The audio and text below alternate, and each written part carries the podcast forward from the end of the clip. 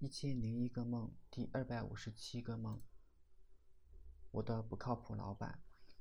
有天，公司计算绩效，新来的同事没有加班，老板很不满意。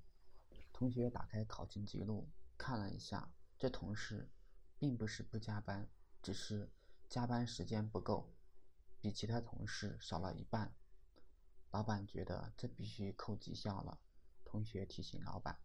不要把人挤走了，说人家又没有少干活。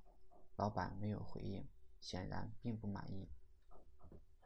后来同学跟我说，这活不好干呀，做的员工埋怨，老板不满，两头都不讨好。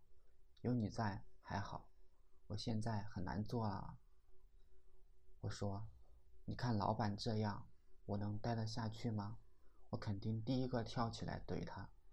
我心想，还没有走到这一步，也是庆幸。我不想把局面搞得那么僵。不管在什么公司，不管是谁，我感觉自己没有办法对别人凶。我总想留点情面，留条后路，得饶人处且饶人。